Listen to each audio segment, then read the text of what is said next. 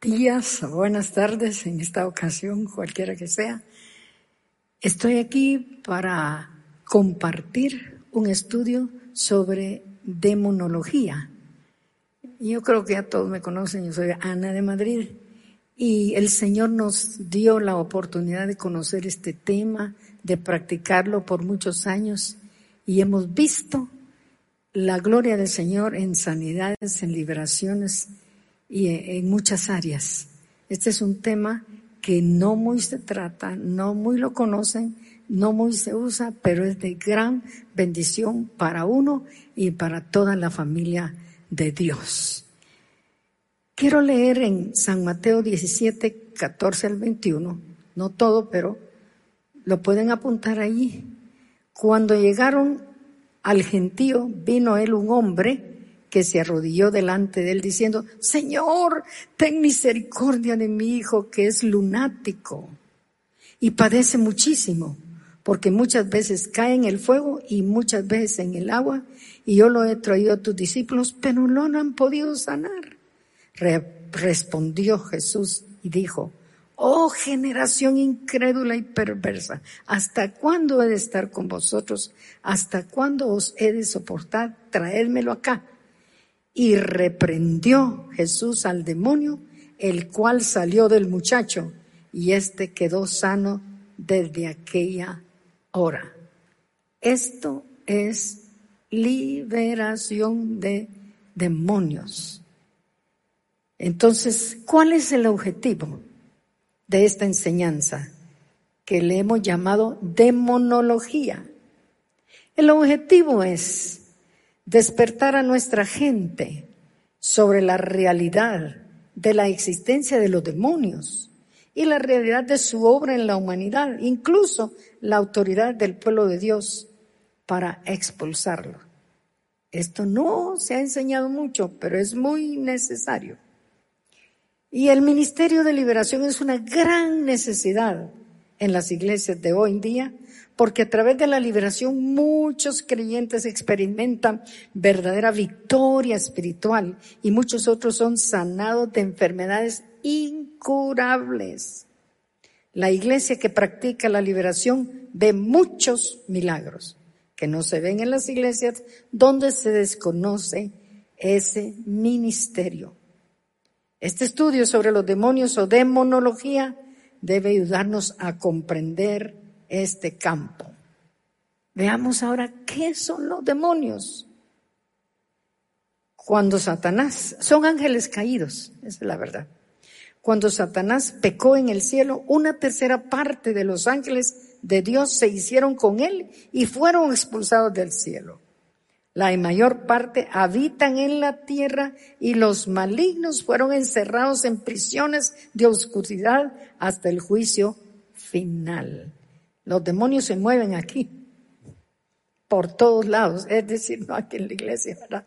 Pero en las áreas donde vivimos, eh, donde nos movemos. Entonces, este estudio de, de demonios o de demonología debe ayudarnos a comprender el campo. Cuando Satanás pecó, una tercera parte de los ángeles caídos los echó a la tierra, fueron encerrados en prisiones. También apareció otra señal en el cielo y aquí un dragón escarlata. Ese es Apocalipsis 12, 3 a 4 para quienes quieran apuntarlo. Que tenía siete cabezas y diez cuernos y en sus cabezas tenía siete diademas y su cola arrastraba la tercera parte de las estrellas del cielo y las arrojó todo sobre la tierra.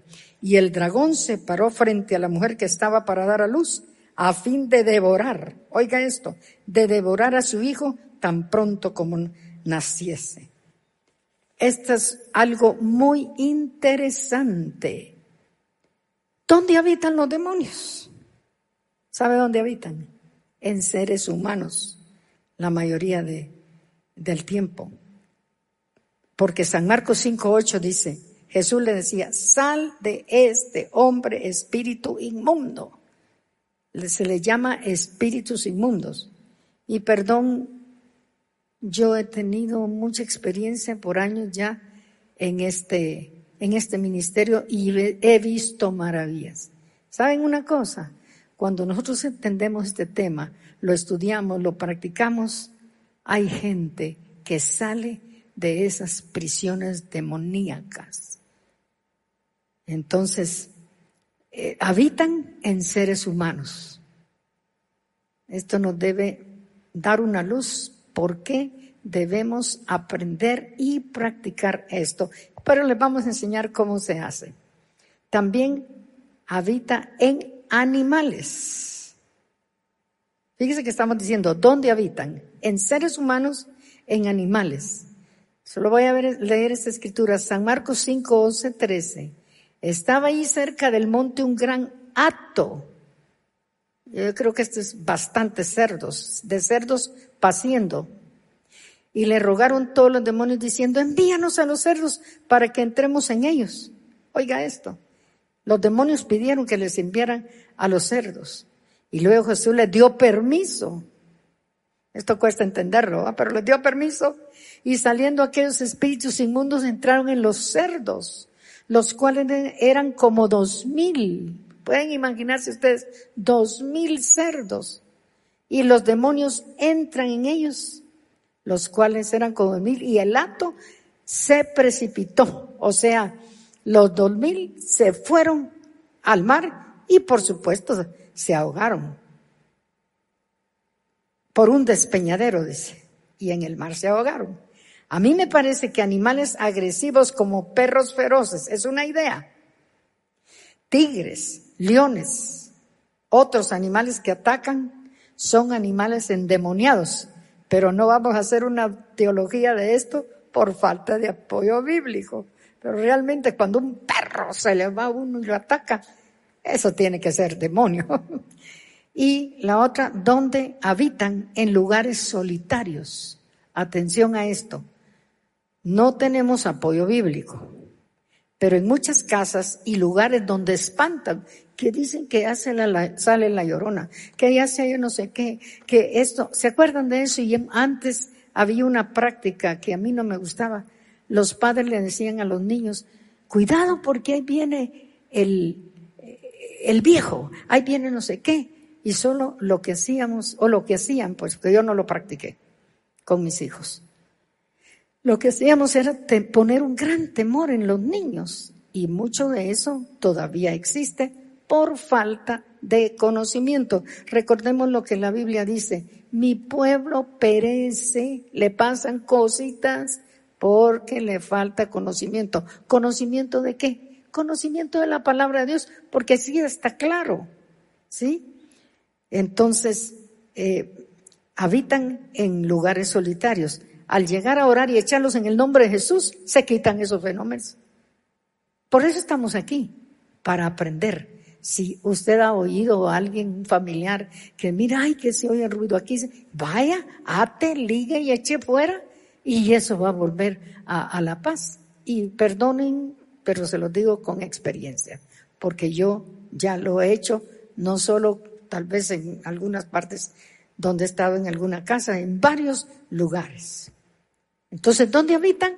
Acordémonos, en seres humanos, en animales y en lugares solitarios. Ah, tenemos otra cosa, otro punto aquí. Posesión e influencia.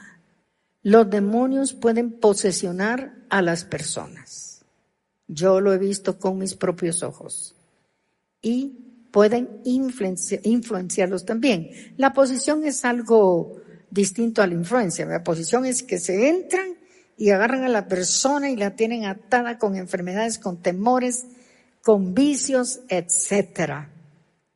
Ah, recuerdo una vez, quiero contarles esta experiencia, estábamos en la iglesia, eh, mi esposo, el pastor hermano Mundo Madrid, y yo estaba dirigiendo el servicio. Por alguna razón yo estaba dirigiendo. Y un eh, hermano que se había convertido, bien convertido, porque ese fue otro caso de un hermano que el diablo lo quería matar, los demonios que tenía dentro, pues lo querían tirar de ese puente aquí, en la ciudad que uno mira que los carros pasan abajo. De ahí lo que hizo matar el diablo aventándolo con un carro. Pero como Dios tenía un plan para él, él va en el aire a caer al tráfico y una fuerza lo regresa al puente. Para no hacerle larga la historia, ese hermano se convirtió y fue una gran bendición y él llevó una a su invitada. Y la puso aquí enfrente, en la tercera, y yo estaba dirigiendo. Y hermanos, cuando, perdón, digo hermanos, cuando de repente esa persona que iba con un vestido muy corto se para en una silla, para las canillas de la, toda la congregación y pego un grito y yo entrego el micrófono y me bajo y le digo, Satanás, quieto, ¡pum! Me cae al suelo. En el mero servicio le digo a unos diáconos, hermanos, por favor, quítense los sacos, me envuelven esta mujer y me la llevan allá a la oficina. Y yo tenía una oficina ahí, la entré, pateaba, vieran todo lo que hacía, pero como no estaba en Cristo, no se sujetaban bien y yo me salí así, cerré la puerta de la oficina y le dije, date gusto diablo y hasta que te tranquilices yo voy a entrar.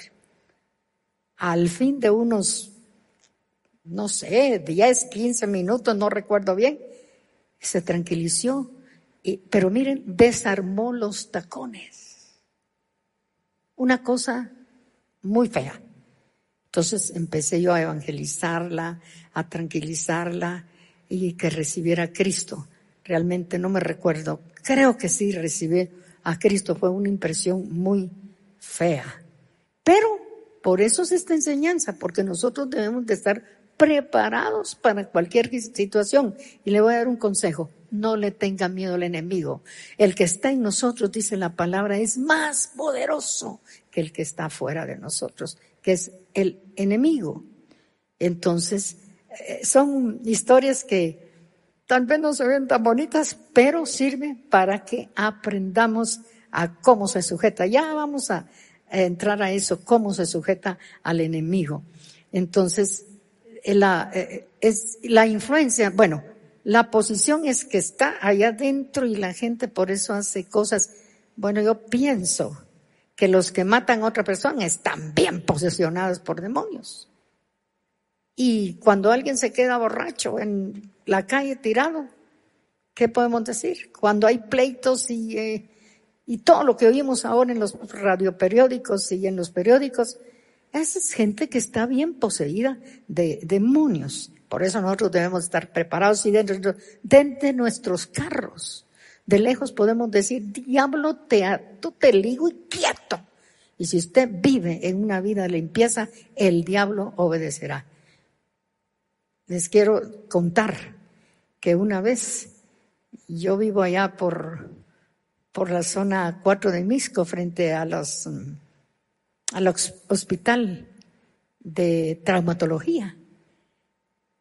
Y como siempre, de repente quedan unos lotes vacíos a, la par de las casas de uno, se llegaron a poner unas covachas ahí, vivían como trece, bueno, yo era amable con ellas, les servía, etcétera. Pero una vez todavía estaba mi esposo, eso hace como unos 20 años quizás. Habíamos salido, oigan esto. Y cuando regresamos, cerca de mi casa, en el siguiente lote, que estaban esas covachas, como decimos aquí en Guatemala, estaban dos hombres agarrándose a machetazos. Eso me impresionó. A machetazos y los vecinos y toda la gente ya estaban viendo el show y divirtiéndose con lo que estaba sucediendo. Solo salgo yo y sale mundo del carro y nos ven. El hombre del machete y el otro dejaron todo y se fueron a refundir a las coches. Esa fue la presencia de la autoridad de Dios y se desgrigó todo y ya no pasó nada. Y yo dejé, yo no dije nada, entramos y todo se deshizo, todo ese tumulto de gente que estaba ahí, observando esa cosa tan espantosa de muerte. Esos eran demonios de muerte. Y cuando otro día dije yo, ahora voy a evangelizar a este, a este vecino. Y llegué otro día y como siempre en mi casa tengo eh, gente viviendo, le, llegué y le dije, le toqué en las cosas, don Santiago, don Santiago. No me contestaba, él conocía mi voz. Don Santiago, y al fin le hablé más fuerte. Sí, doña Ana, bien avergonzado, porque él sabía que nosotros éramos pastores y que no practicábamos esas cosas. Total es que salió y le dije, ¿puedo hablar un momentito con usted? Y lo llevé a la casa y yo tengo ahí un lugar donde evangelizo, libero y todo. Y lo evangelicé, pero no quiso recibir a Cristo. Pero después había un servicio de noche el miércoles de oración y me lo llevo al servicio. Le dije, ¿se podría ir con nosotros al servicio? Y se fue. Pero no se la larga la historia, allá se convirtió y ahora es un hombre de Dios que Dios ha bendecido. No es pastor, pero toda su familia se entregó al Señor. Así es como tenemos que actuar, ¿verdad? Con autoridad. Y la autoridad no es solo aquello amando, no. La autoridad se nos conoce, se ve en nuestras actitudes, aún en nuestra manera de hablar, en nuestra manera de, de mirar. Muy bien. Entonces vamos aquí. La posición es una y el control demoníaco es otra. Es cuando entran en el cuerpo y dominan totalmente a la persona. E influencia demoníaca que es una guerra desde afuera donde atacan por sugerencias, tentaciones e influencias. Cuando alguien es tentado a ir a tomarse alguna copa o algo así. Esa es influencia. Podría venir a los creyentes, pero el creyente que está firme dice no. No a muchas cosas. Por ejemplo, a los adulterios, a las fornicaciones, a la tentación de robar y tantas cosas que hay. Esos son espíritus inmundos que molestan. La posesión, eso se llama influencia, lo anterior. Ahora la posesión. El ganadero, gadareno de Marcos 5. Posesión significa propiedad, eso lo sabemos. Y esto no puede suceder a un cristiano porque este cristiano es propiedad de Dios. La posesión no puede estar en un cristiano, en un hijo de Dios.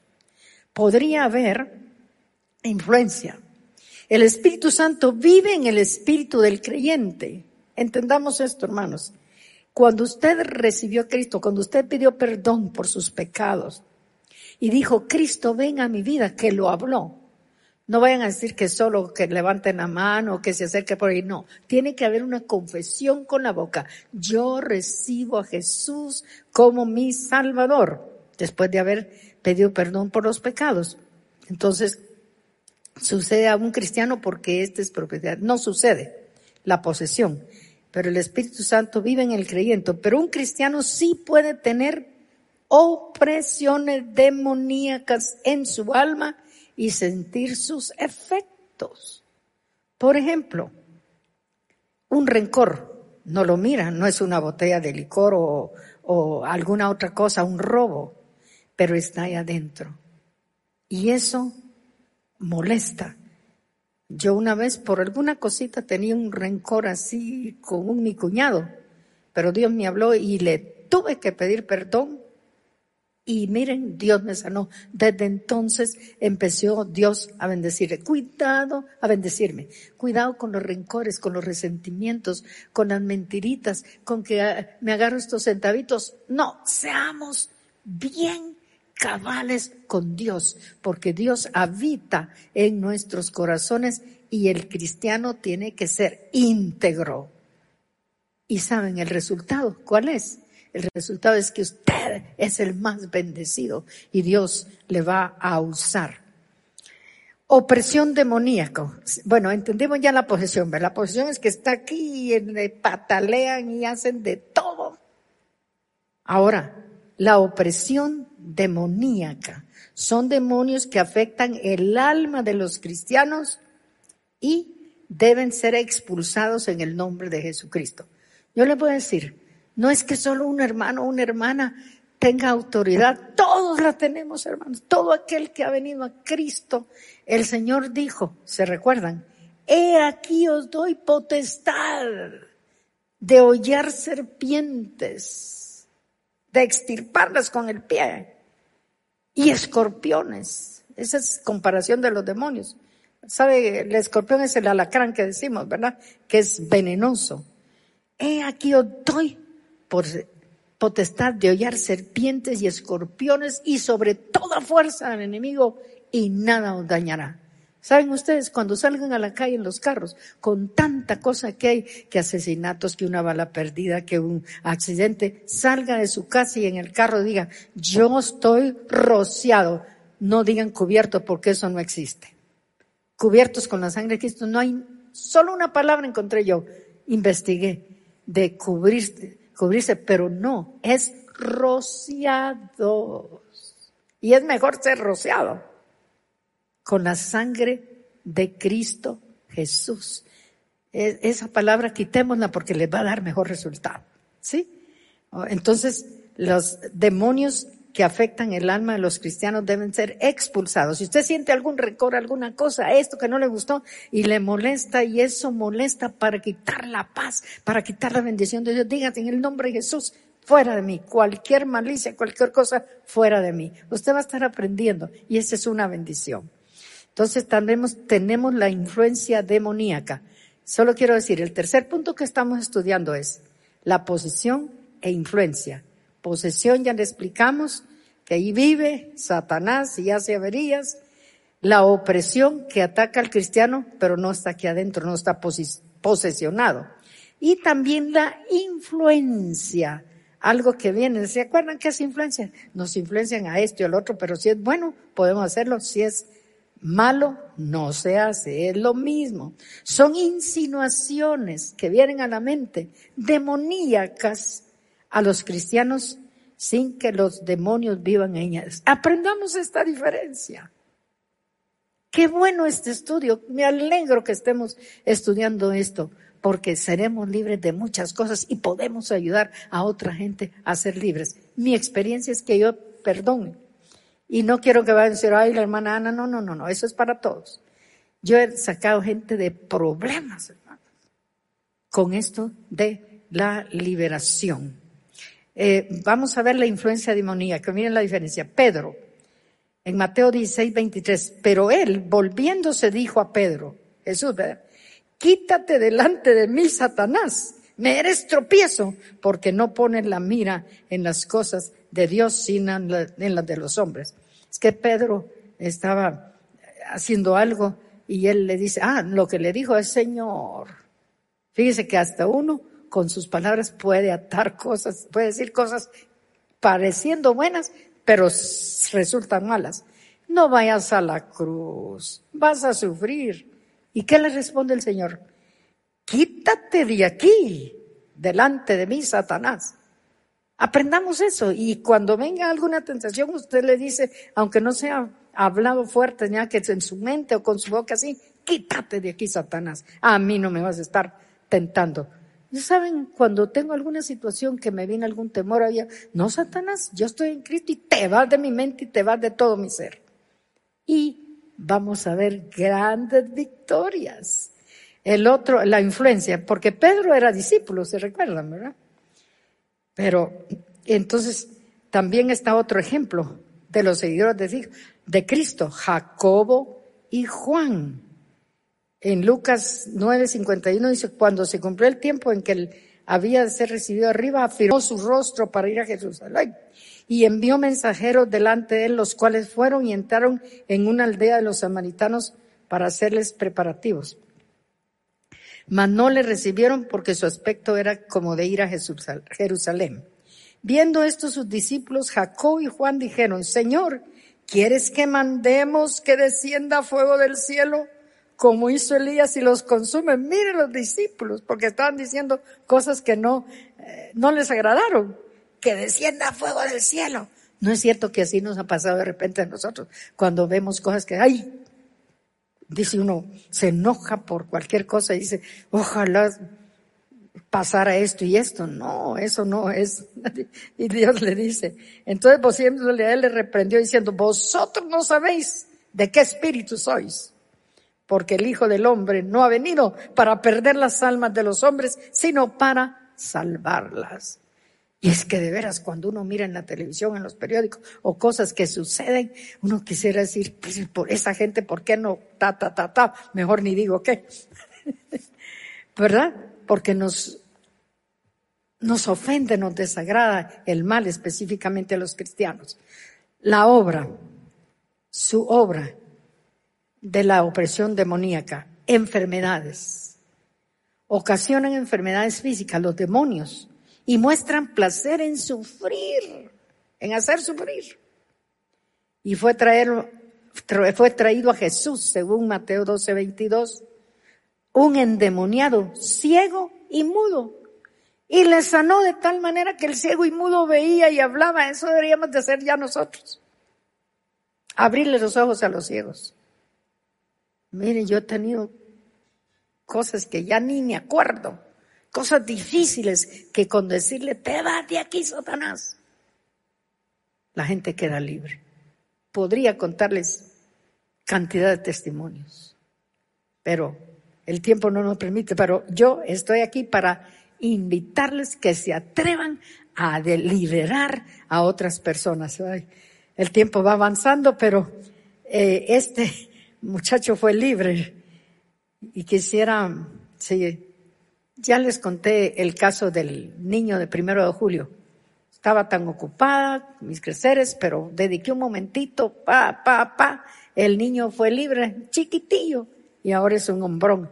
¿Y por qué no lo podemos hacer todos nosotros? Todos nosotros lo podemos hacer. Muy bien. Eh, pero enfermedades mentales causadas por los trastornos cerebrales deben de distinguirse de los trastornos causados por demonios.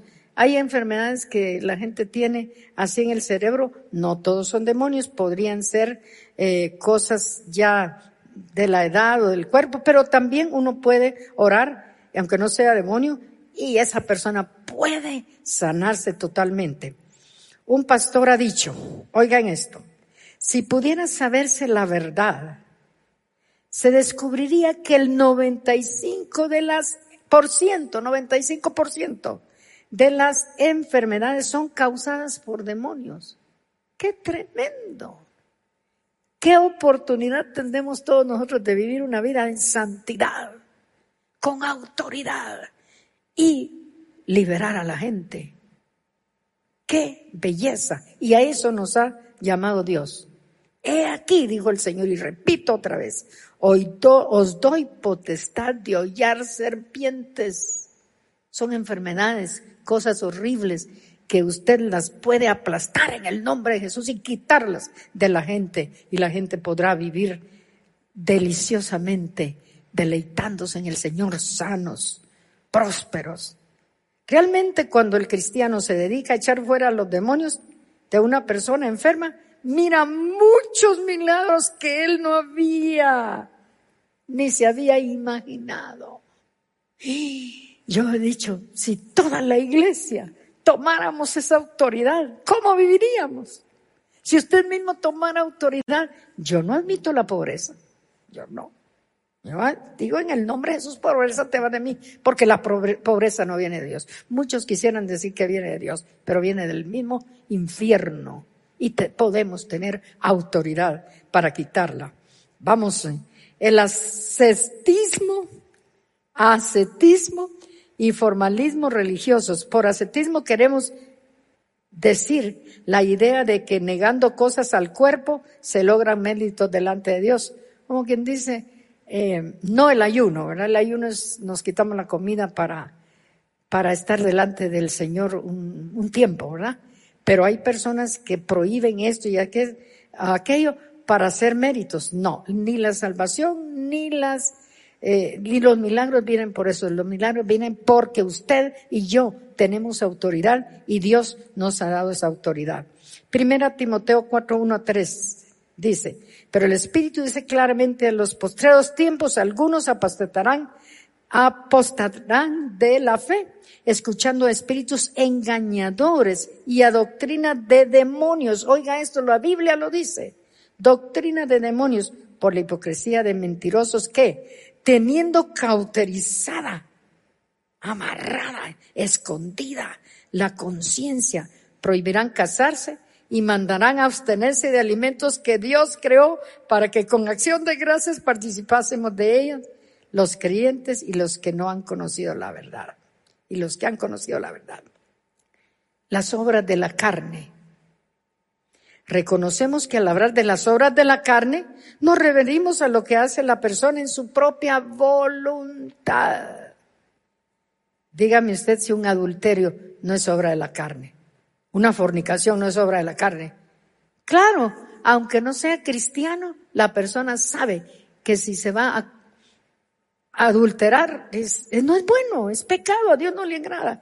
La misma persona lo siente, pero como no hay control, bueno, debe confundirse con la obra, no debe confundirse con la obra de los demonios. Sin embargo, detrás de la obra de la carne hay demonios que impulsan a las personas a cometer las, las obras de la carne. Voy a decir algo que tal vez no les va a agradar a muchos.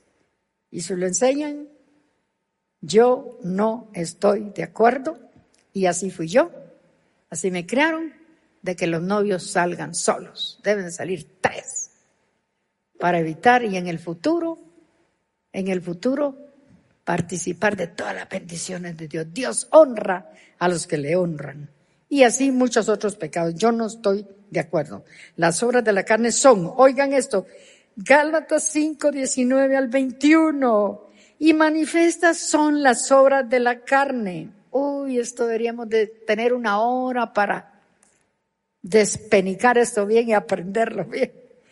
¿Cuáles son las obras de la carne? Son adulterio, fornicación, inmundicia, quisiera explicar cada cosa, lascivia, idolatría, hechicerías, enemistades, pleitos, celos, iros, contiendas, disensiones, herejías, envidias, homicidios, borracheras, orgías y cosas semejantes a estas, acerca de los cuales os amonesto como ya lo he dicho antes, que los que practican, ¿qué es practicar? Hacerlo hoy, mañana, pasado y siempre. Que los que practican tales cosas no heredarán el reino de Dios. Hermanos, amados, aprendamos eso, ayudemos. Digamos esto a la gente, digámosle la verdad, saquémoslos de que vayan al infierno Tiempo nos hace falta. Ataque a los creyentes que quieren vivir cerca de Dios. Efesios 6:12. Porque no tenemos lucha contra sangre y carne. No es contra agarrarnos así, es contra algo peor. El enemigo, el diablo, los demonios. Sino contra principados que están en los aires. Contra potestades, contra los gobernadores de las tinieblas de este siglo. Contra huestes, millones espirituales de maldad en las regiones celestes.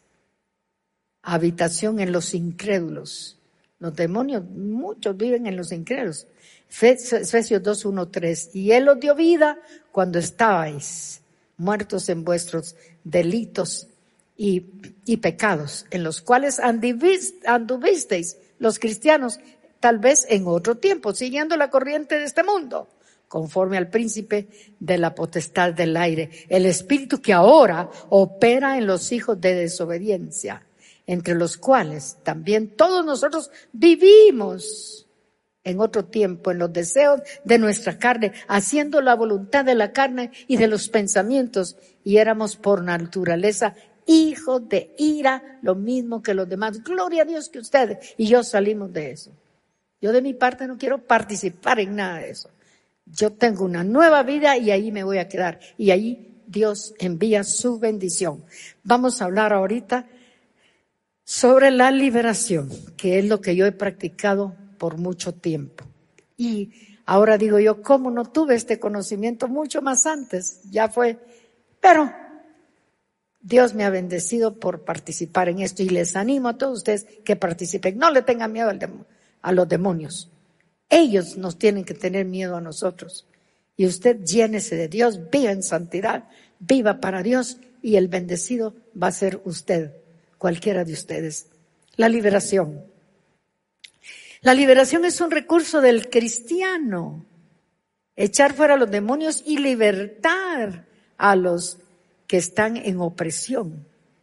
El Señor Jesucristo dice en Marcos 16, 17, y estas señales seguirán a los que creen.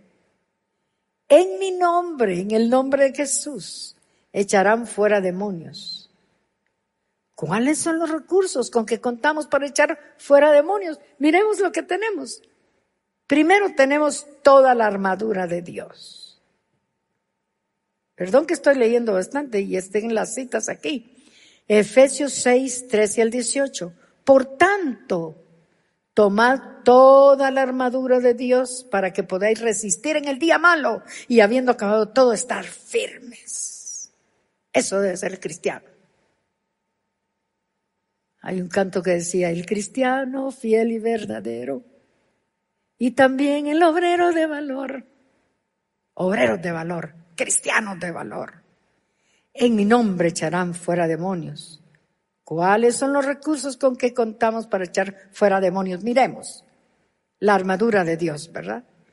Él dice aquí, calzados con los, los pies con el apresto del Evangelio, evangelizar a otros evangelizar a otros. Nuestros pies deben de estar listos para ir y decir a otros este mensaje tan lindo que libera, que nos sacará del infierno Uy, hablar el de infierno es algo terrible. Usted no quiere que su pariente, nadie ni su amigo vaya al infierno. Pida al Señor que Dios le ponga la oportunidad para hablarle a sus parientes, a sus amigos de la salvación. Entonces, la coraza de justicia, estar, ser justos, calzados los pies con la presto del evangelio, sobre todo, tomad el escudo de la fe el yelmo de la salvación y la espada del Espíritu, que es la palabra de Dios.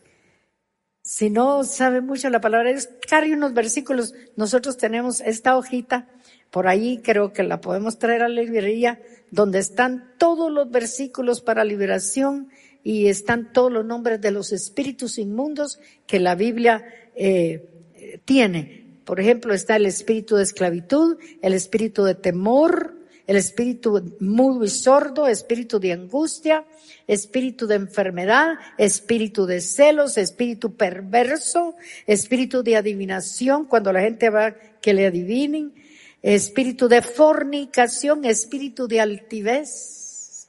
La gente que no obedece se, tiene espíritu de altivez, espíritu de mentira, espíritu de estupor y letargo. Bueno, Tiempo faltaría para explicar todo esto. Espíritu de anticristo, los que se ponen a Cristo, espíritu de estupor y letargo, espíritu de acusación, espíritu de Jezabel. Les quiero decir, yo fui una persona temerosa por mucho tiempo. Yo decía, si a mí me sale un viaje a Europa o a los Estados Unidos, yo no me subo en esos aviones. Y mi papá tenía un dicho así, yo no me subo a esos pedazos de lata añadida por los aviones. Pero les quiero contar que yo fui libre del temor. Yo dije en el nombre de Jesús y le invito a que usted lo haga. Si tiene algún temor o cualquier cosa, dije en el nombre de Jesús de Nazaret, espíritu de temor, te va de mí, suéltame.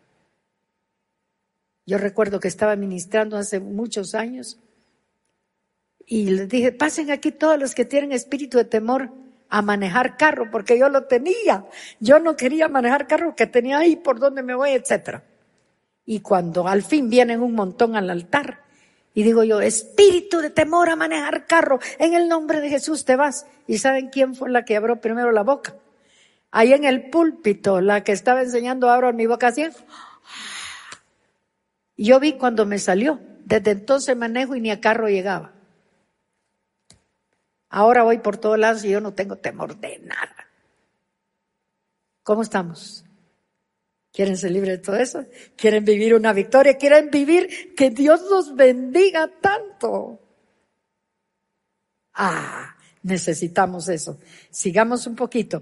Tenemos los recursos, la armadura de Dios, o sea, la palabra, ver todo eso.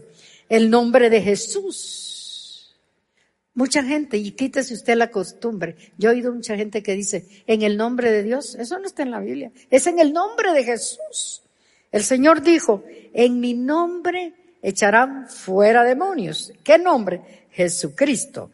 El nombre de Jesucristo invocado en santidad y con fe es una gran arma. Marcos 16, 17. En mi nombre echarán fuera demonios. Hechos 16, 18. Y esto lo hacía por muchos días. Mas desagradando al Pablo, este se volvió y le dijo al Espíritu, te mando en el nombre de Jesucristo que salgas de ella. Y salió en aquella misma hora. La oración y el ayuno también es otra arma que tenemos. La autoridad dada por el Señor Jesucristo a sus siervos. Otra vez, he aquí os doy potestad de hollar serpientes y escorpiones y sobre toda fuerza del enemigo. Ahora, espero que no haya hablado tan rápido y que estén captando todo esto y será una bendición si todos ustedes, los que están recibiendo esto, puedan tomar esa autoridad y decir, a mí diablo no me vas a detener más, yo soy próspero, yo no tengo miedo, yo voy hacia adelante, voy con el Señor. Y si usted tiene una enfermedad, miren, yo tenía aquí, esta muñeca me la querían operar, que me dolía tanto, y había un joven de la iglesia que era traumatólogo y le digo, Vaquito, ¿qué hago con mi mano? Llega hermana Anita, y si no, le operamos el tendón. Yo no me dejo. Y empecé a hablar y a hablar. Aquí está mi mano sin operación. Y usted puede quitarse cárcel. Yo tengo gente que la, perdón hermanos, en el nombre de Jesús, la saqué de cánceres mortales. Niños, a un niño que Ronnie me mandó de aquí de la iglesia. Pero yo creo que existen a Matitlag y ellos saben quién, de quién estoy hablando. Y me dijo, mamá, por favor, a ese niño le quieren quitar la pierna derecha. Mandámelos ahorita. Le ya estaban para comenzar un gran servicio. El miércoles ya no entré al servicio y me metí a la oficina con los papás de él y el niño y empiezo, mire. Y les dije lo que ellos iban a hacer. Cinco días, vayan a ver a ese niño. Algún día le voy a decir a Ronnie que la ponga a testificar. Ya no le cortaron la pierna. Cuando llegaron, donde el doctor dijo a otro doctor, ¿Y quién dice que a este niño hay que cortarle la pierna? Este niño no tiene nada. Ustedes saben quiénes son. Creo que es... Mm, no me recuerdo el nombre. Ah, este es otro caso, Anabeli. Ella sabe si me escucha. A ella me llevaron el esqueleto. Me costó meses y a ellos también. Se iba a morir. Y ahí está. Y el otro día en una reunión aquí, en vida real, me llega a saludar a la hermana, hermana Ana, ¿cómo está? ¿Sabe quién soy? Ay, no, mamita, perdone. Yo soy Anabeli. Después de aquel esqueleto que me llevaron, mira una mujer diferente. No, tenemos que agarrar valor, vestirnos de toda la armadura y ya no, ya no se deje del enemigo. Viva una victoria. Yo vivo una victoria. Yo voy a cumplir 80 años, lo único que siento es un poquito de dolor de rodillas y yo estoy sana. Y yo quiero que venga el Señor y me lleve así. Primero Dios y así nos vamos todos bien bonititos como estamos con el Señor en el aire. Solo unos consejitos más. Nunca vaya a casas a liberar. Usted tenga un lugar en el templo donde, o un lugar eh, que esté, es que las casas, la mayoría de casas no están limpias. Hay muchos pleitos y hay cosas feas entonces ahí pierde uno un poquito el apoyo. Nunca vaya. Nosotros tuvimos la experiencia con mi esposo que nos llamaron para ir a liberar a un hombre, a orar por un hombre que quería matar a la mujer con una pistola. Y en la poca experiencia que teníamos, dejamos los niños aquí en el carro porque estaban pequeños y entramos y el hombre ya nos mataba con la pistola. A las casas nunca hay que liberar hay que vengan aquí a algún lugar o si es en su casa, pues que esté bien ungido y que sea hogar de santidad. Si no, no da resultado. No libere a ninguno que no está en Cristo. Solo puede sujetar a los demonios y que se tranquilice, pero tiene que recibir a Cristo. Usted si va a ir a liberar a alguien o si va a liberar a alguien, asegúrese que está en Cristo, porque si no, los demonios no salen. Y es peligroso. Pero tampoco les quiero poner miedo no, eso no es para comprar medio. Hay que saber las cosas, eh, hacerlas en orden. y ya con la experiencia de uno de nosotros damos estos consejos. Debe de haber dos personas del mismo sexo en la liberación. Nunca vaya a decir, ay hermano, voy a ir con la hermana a, a, a orar. Mejor vayan dos mujeres o dos hombres o dos mujeres y un hombre y así es lo mejor. Ese consejo lo da la Cruzada Estudiantil para Cristo. Y yo decía lo, diría lo mismo con la liberación. Yo me tomo la libertad de tener un cuarto en mi casa, pero ahí hay, siempre hay gente, ¿verdad? Y si es eh, alguna persona, es, pareja y todo, no hay que tentar al enemigo y dar motivo a críticas. Eh, manténgase en humildad siempre. Es que hay personas, ay hermano, como a mí me usa el Señor en sanidad y en liberación, ya no le hablan a nadie. No, sea parejo. Con el más pequeño, con el que no tiene, con el que tiene, usted sea humilde. Si no, se quita la autoridad. Lo tengo comprobado. En mi iglesia yo saludo a medio mundo, al que es pobrecito, al que es chiquito, al que... ¿Y saben cuál es el resultado? Todo el mundo me quiere. Entonces esto, porque usted predica y que libera y que Dios le usa en sanidad, se le fueron los humos arriba de eso, Dios no lo apoya. Manténgase en humildad siempre, en limpieza. Si le viene alguna cosa que a la mente, sáqueselo, alguna cosa mala. Solo su mente, todo su ser debe ser para agradar a Dios, para servir a Dios y para servir a los demás. ¿Ya? Debe de estar limpio siempre de rencores, resentimientos y cualquier pecado quiero ver, quería contar alguna experiencia. Ah, lo último que les quiero decir.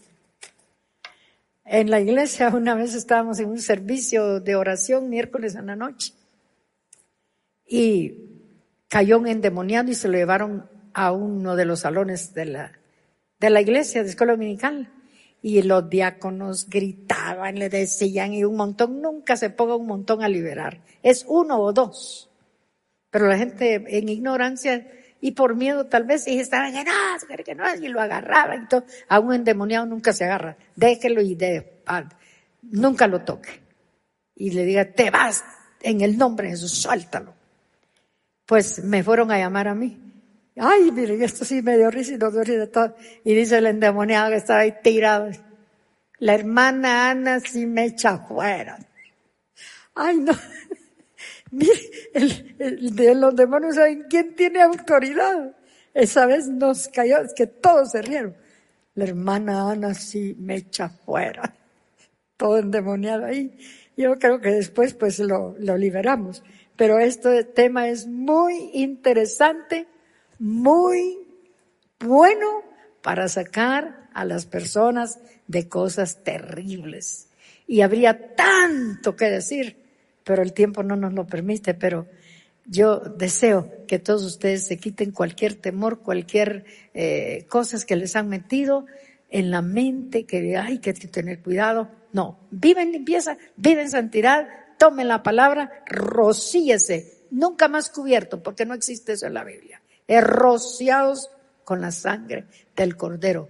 Y usted tiene que saber que usted es un hijo de Dios y tiene autoridad. Así como los reyes tienen los hijos, son los príncipes, ellos saben la autoridad que tienen. Nosotros somos hijos del rey de reyes, señor de señores, y él nos da la autoridad y podemos hacer muchas cosas en su nombre. Que el Señor les bendiga y usen esto para ayudar a más personas.